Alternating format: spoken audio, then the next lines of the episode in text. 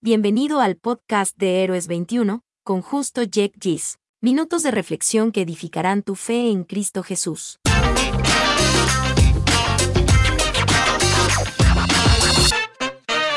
Saludos mis hermanos y amigos de Héroes 21. Qué privilegio saludarles y ministrarles a través de este podcast un micromensaje desde las Sagradas Escrituras. ¿De qué hablaremos hoy? Estamos en la serie Identidad.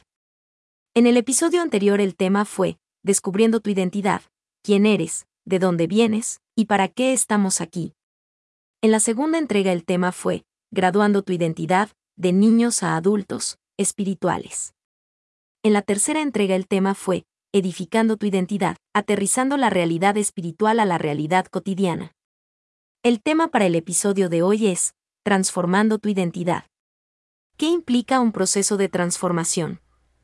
Transformación es la palabra más anhelada por muchos de nosotros, sobre todo cuando llegamos a la conclusión que nuestra formación es la causa de los problemas y por ende nuestra transformación la solución a esos problemas.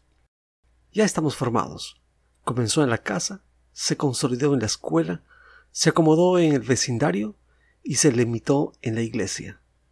Y ahora, ¿quién podrá ayudarnos? Entre muchas historias bíblicas de transformación, hay un par de ellas dignas de resaltar para este micromensaje. Primer caso, Saúl. El día que el profeta Samuel lo ungió, su corazón cambió de inmediato. Segundo caso, David. El día que el profeta Samuel lo ungió, ese mismo día empezó un duro, único y largo proceso de formación. ¿Quién tuvo un mejor final? David, por supuesto. ¿Qué implica un proceso de transformación? El gran apóstol Pablo responde así. No se amolden al mundo actual, sino sean transformados mediante la renovación de su mente. Esto está en Romanos 12.2. En Efesios 4.23 lo dice así. Sean renovados en la actitud de su mente. O sea, en una palabra, mentalidad. Los expertos en transformación lo dicen de esta manera. Siembra un pensamiento y cosecharás una acción. Siembra una acción y cosecharás un hábito. Siembra un hábito y cosecharás un carácter. Siembra un carácter y cosecharás un destino. Encontré otra secuencia planteada por Chris Robinson. Dice, lo que escuchas, lo piensas. Lo que piensas, lo sientes. Lo que sientes, lo haces. Y lo que haces, conlleva a un resultado final.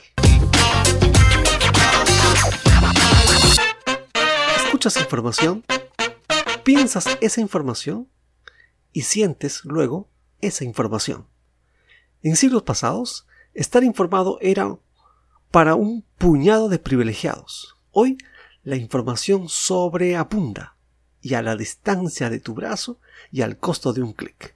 El profeta Oseas dijo en un contexto de escasez de información, mi pueblo pereció por falta de conocimiento.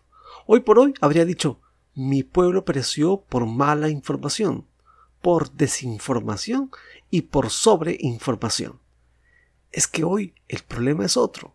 El problema es habilidad para seleccionar qué información escuchar en forma consistente, qué estudiar en forma consistente, y qué aplicarlo a mi vida de forma consistente.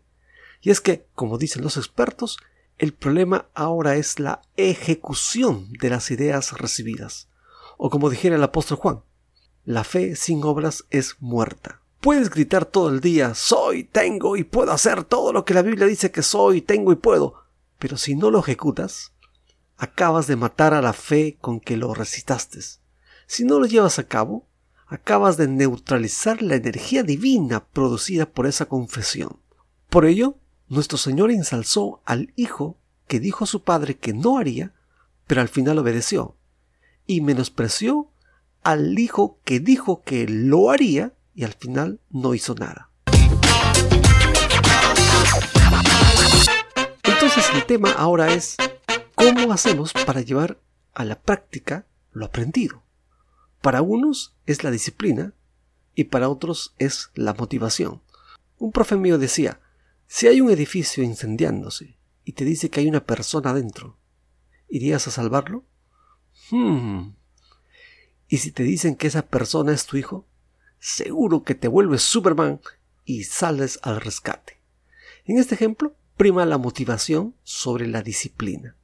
Si tu motivación es obedecer al Señor en todos tus caminos y colaborar con Dios en su plan de redención de la humanidad, te aseguro que te sobrará motivación para el día, la tarde, la noche y la trasnoche y madrugada.